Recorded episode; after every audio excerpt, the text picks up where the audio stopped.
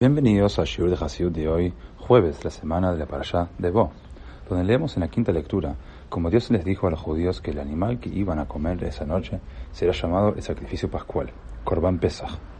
Les dio más instrucciones con respecto a cómo deberían prepararlo y comerlo. Dice el versículo: agudat ezov, mezuzot, min hadam asher basaf. Dios ordenó a Moshe que le dijera al pueblo que deben tomar un manojo de hisopos y con él apliquen sangre del sacrificio pascual en el dintel y los dos marcos. Nos enseñan los rebes que el marco derecho representa las buenas acciones, el marco izquierdo la plegaria y el dintel sobre ellos el estudio de la Torah. Juntos, estos tres constituyen una vida completa y balanceada que nos permite cumplir con nuestra misión divina de hacer del mundo un hogar para Dios. La puerta misma representa nuestra disposición a obedecer la voluntad de Dios, dado que este compromiso es la puerta de entrada a nuestra participación activa con Dios para rectificar el mundo.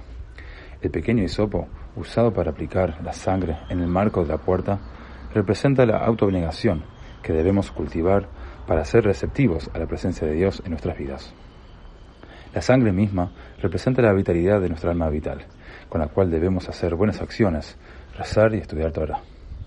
Todo éxodo personal de un Egipto requiere que apliquemos humildemente nuestra vitalidad a la acción, la plegaria y el estudio de Torah, todo realizado con un compromiso renovado para con nuestra misión divina en la vida.